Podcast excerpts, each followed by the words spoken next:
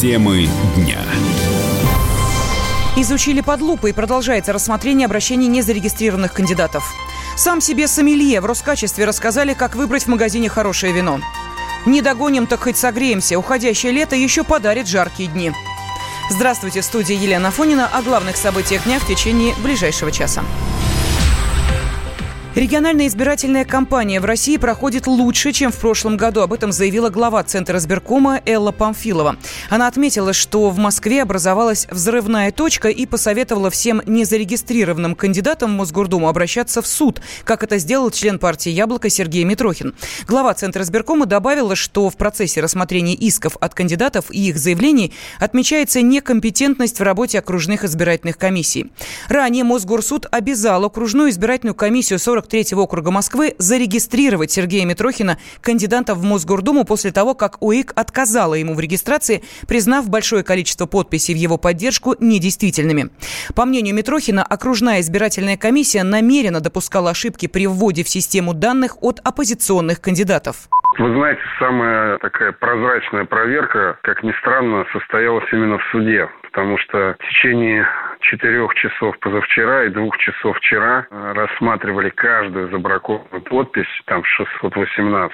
И с каждой из этих подписей разбирались практически. Так что э, выяснилось сразу очень много ошибок, так называемых. С моей точки зрения, это сознательное искажение, которое допустил АИК. Э, ну, например, при вводе данных в систему газ-выборы. Вот написано, что подпись недостоверна. Смотрим вместе с судьей, прокурором и обе стороны. Смотрим, подпись абсолютно нормальная, и непонятно, почему ее забраковали. Ну, вот такой типичный пример. Так что проверка была предельно объективной, здесь невозможно ни к чему придраться. А вот этого нельзя сказать о тех стадиях, когда подписи проверялись в избиркомах. Ни в УИКе не было полной прозрачности, ни в АМГИКе. Ну, я думаю, что вот эта прозрачность и объективность проверки в суде сыграла решающую роль, и суд был вынужден признать, и прокурор тоже, что я собрал достаточное количество подписей, чтобы быть зарегистрированным. Вот это странный процесс, когда проверяют по базе, он, к сожалению, полностью закрыт от кандидатов. Кандидаты к нему не допускаются. И, как следствие, возникает гигантское количество то ли ошибок, то ли сознательных искажений, то ли просто вообще искажение самой информации о том, что подпись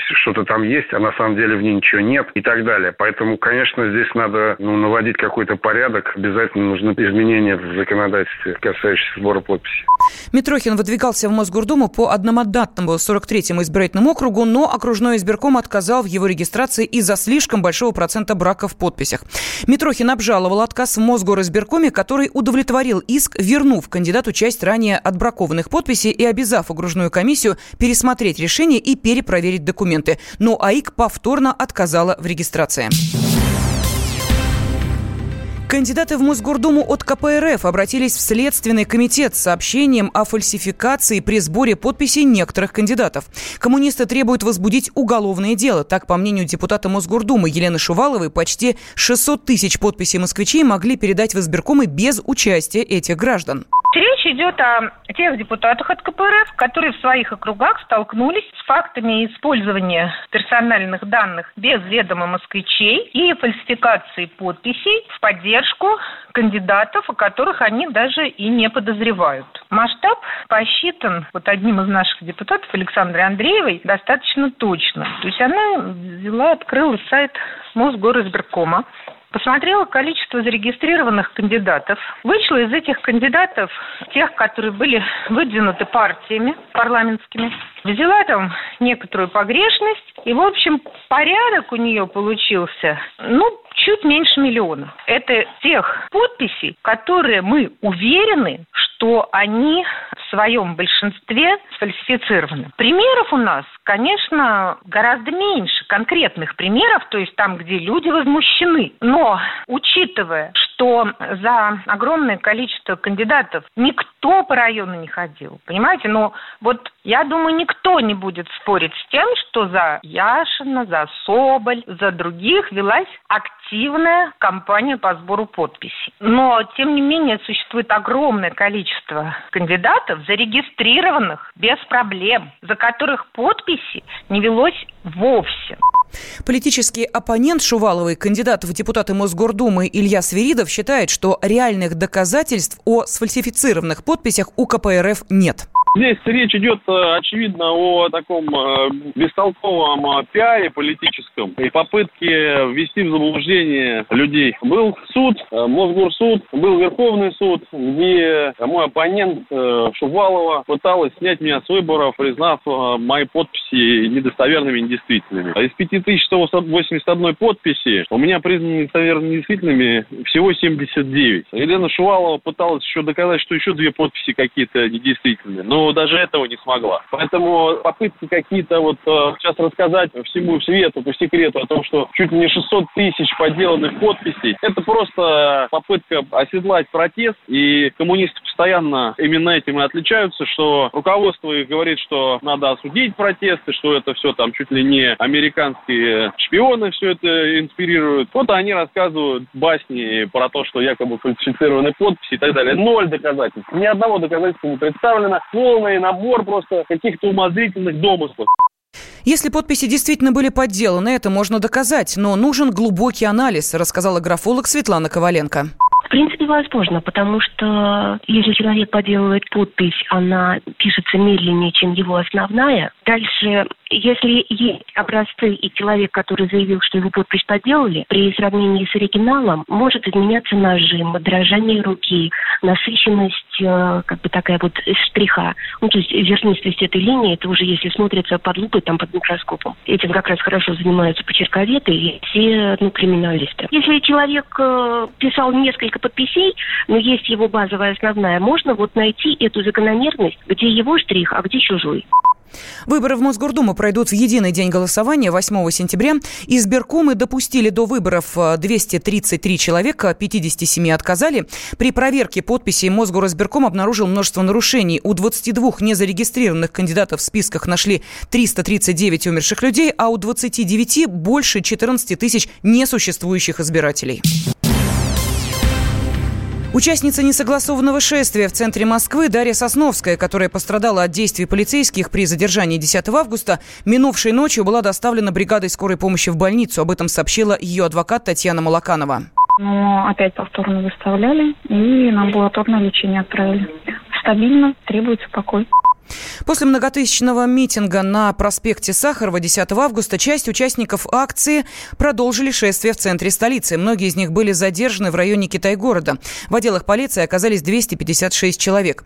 В ОВД доставили и Дарью Сосновскую. На видео, опубликованном в социальных э, сетях, видно, как девушку к автозаку ведут двое полицейских в закрытых шлемах. Она спотыкается, и один из участников один из сотрудников наносит ей удар э, кулаком в живот.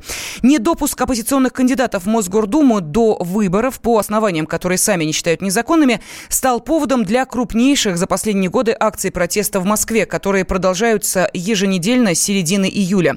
Полиция э, на них задержала за нарушение более полутора тысяч человек. Следственный комитет возбудил уголовные дела о массовых беспорядках и нападениях на представителей власти. Мы вместе дожили до понедельника.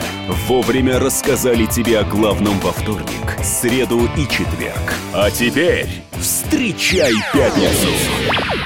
На радио «Комсомольская правда» новая программа. Каждую пятницу в 8.00 Сергей Мардан и Надана Фридриксон. Три часа самого острого эфира. Мардан и Надана. В программе «Опять пятница». Взболтай и можешь смешивать.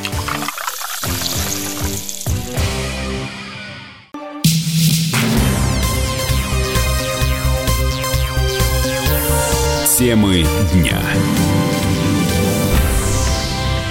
В студии Елена Фонина. В Госдуме предложили запретить ездить на старых машинах. В Комитете по экономической политике и промышленности считают, что нельзя эксплуатировать транспортные средства, достигшие предельного срока. Каков предельный возраст авто, не уточняется. Автопроизводители поддержали предложение депутатов.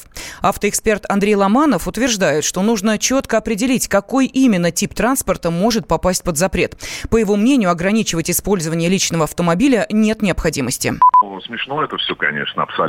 Тут нужно понимать, что э, эта инициатива, я думаю, идет от автомобильных производителей, у которых э, рынок сейчас э, валится, им нужно обеспечивать продажи новых автомобилей, новые автомобили не идут, э, нужны какие-то новые решения. Хотя понятно, что если ограничить, э, ну, собственно, сделать ограничение по возрасту, никакие продажи у них все равно не пойдут, потому что это не их покупательская аудитория. То есть люди, которые эксплуатируют 15-летний автомобиль, не купят новый Мерседес. Вы поймите, что у нас с конвейера, например, сегодня выходят машины, которые, ну, морально старше 10 лет. Я, я уже не говорю про пуханку, но если мы посмотрим там в сторону, условно, автоваза, да, вот, то выходят автомобили, которые были разработаны очень давно. То есть конструктивно эти машины старые.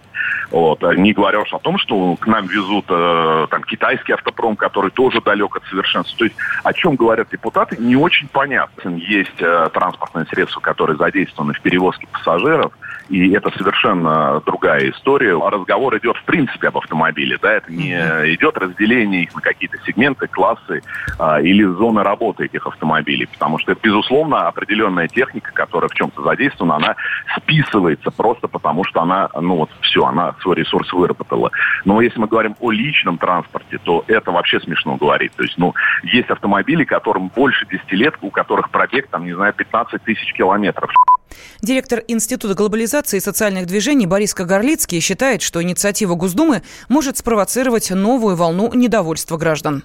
В общем-то, в стране, где люди и так на протяжении четырех лет подряд э, страдают от э, падения жизненного уровня и от падения реальных доходов, э, предлагать им переходить на более дорогие автомобили – это ну, просто издевательство. Причем добавим, что как раз ведь на поддержанных э, машинах или на старых машинах кто работает? Как правило, работают именно люди, которые пытаются немножко достать лишних денег. Как правило, это не просто вот машина, на которой можно, не знаю, прокатиться на юг в отпуск или съездить по делам. Это в значительной мере может быть у людей просто, что называется, средство производства орудия труда. Если задать ситуацию, когда они просто вынуждены будут покупать что-то более дорогое, э, то э, их можно лишить вообще средств существования. Это выглядит как прямое издевательство или прямая провокация. Недовольство не то, что будет, оно уже есть. Оно и так очень высокое, просто ему дают новые и новые поводы. Это все равно, что человек, который и так уже обозлен, раздражен, еще и дразнить.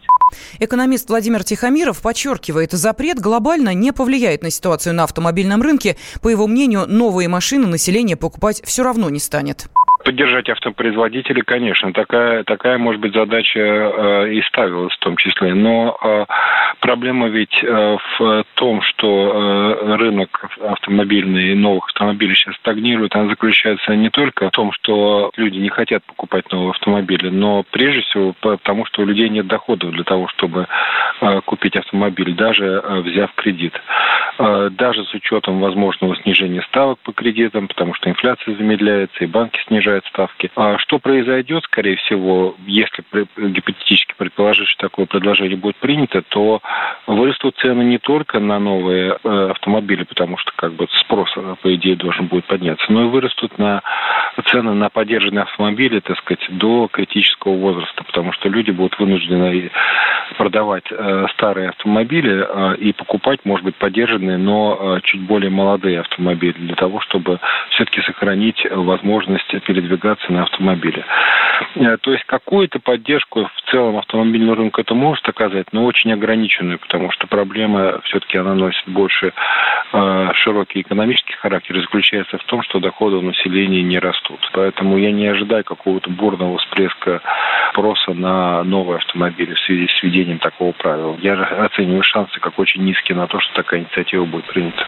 Предложение о запрете использования старых автомобилей направлено в Минтранс и Минпромторг. В ведомствах подтвердили рассмотрение инициативы. В Министерстве промышленности отметили, что надо стимулировать население приобретать новый экологически чистый транспорт. Подобные ограничения на эксплуатацию автобусов для перевозки детей вступят в силу в следующем году. По закону этот транспорт должен быть не старше 10 лет. Тем временем самыми надежными россияне назвали японские автомобили, сообщает портал Автомейл.ру. Такую оценку японскому автопрому дали 36% респондентов. Каждый десятый водитель отдает предпочтение немецким или корейским производителям. За российские машины проголосовали всего 2% опрошенных. Новое время диктует новые правила. Ты не позволяешь себе подолгу быть привязанным к одному месту. Ты думаешь об удобстве, скорости и доступности информации. Именно поэтому мы сделали совершенно новую версию мобильного приложения «Радио Комсомольская правда». Современный интерфейс и обширный набор полезных функций. Возможность слушать нас в дороге, как на iOS, так и на Android. В режиме онлайн и подкасты. «Комсомольская правда». Всегда рядом. Радио жизни. Радио для тебя.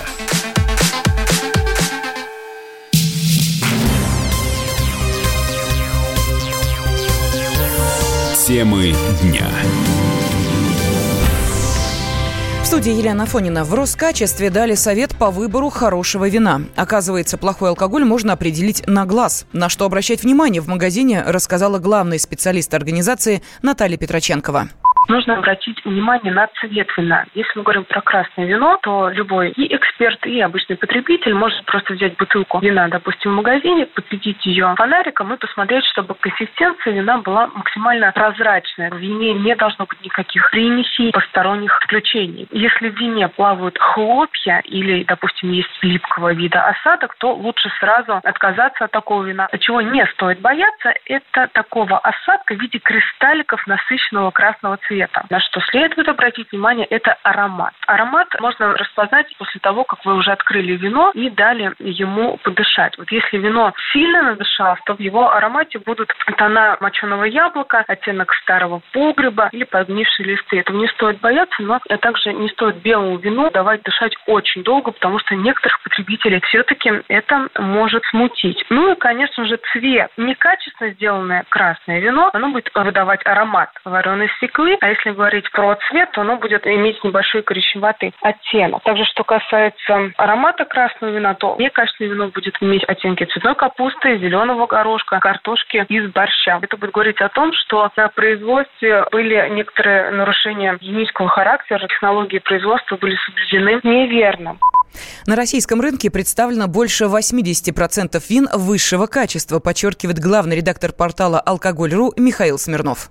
У нас очень много хороших вин, которые выигрывают международные соревнования. Для наших виноделов проблема – это стабильность качества. Но это небольшая очень часть, где иногда, случается, плавает качество. Но то, чтобы совсем плохие вина разбодяжить, у нас таких просто нет уже. Из-за неправильного хранения, из-за незнания закупщиков и продавцов у нас примерно 15% вина очень часто бывает изменяется качество. Постепенно владельцы начинают развиваться, потому что это же товар, который стоит денег. Если его испортили, то приходится списывать или продавать по более дешевой цене со скидками. На самом деле вино-то дело-то дорогое. Виноградники дорогие, за ними очень сложно ухаживать. Сама винификация, брожение и прочая обработка, они дорого стоят. Это очень дорогое оборудование. Вот сейчас многие российские вина, которые стоят от 800 до полутора-двух тысяч. Но есть компании, они специально держат небольшую маржу, чтобы люди попробовали высококачественное вино. Но это уже убеждение владельцев и их бизнес-план вином. Они не закручивают деньги, они делают очень хорошее вино, которое выиграет международные конкурсы от 300 и выше. Чисто экономика.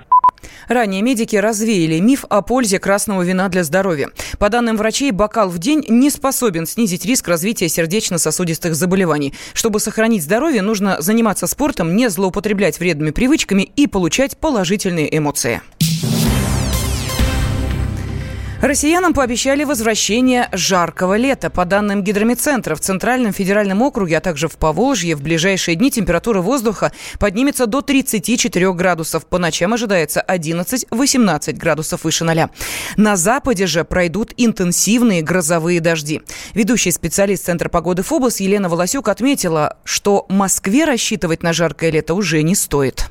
Действительно повышение температуры до 30-35, а местами может быть и на градус другой выше, ожидается в середине текущей недели на юге нашей страны. В Крыму, на Кубани, на территории Ставропольского края. Температура на уровне 30-33 градуса. Сегодня и завтра будет наблюдаться и в центральном Черноземье, в частности, в Воронежской области. Но что касается остальной части центрального региона и нечерноземных областей, к которым относится э, Москва, то таких температур у нас ждать не стоит. Несмотря на то, что мы находимся во власти теплых воздушных масс, и температурный режим у нас после долгого перерыва наконец вернулся в рамки нормы, тем не менее, центральные области страны лежат на пути атмосферных фронтов. В столице сохраняется вероятность дождей. Такая неустойчивая погода продержится в Москве до конца этой недели. В ближайшие дни температура поднимется до 23 градусов, добавил Волосюк. По ее словам, это стандартные значения для региона. Он променял вечер на утро, чтобы вырвать вас из объятий сна. Он не зверг скуку и уныние и стал богом эфира. Максим Шевченко на радио «Комсомольская правда». Вы готовы встать вместе с ним? В 8 утра каждый понедельник. Твое утро никогда не будет прежним. Программа Максима Шевченко «Доживем до понедельника». 8 часов по Москве.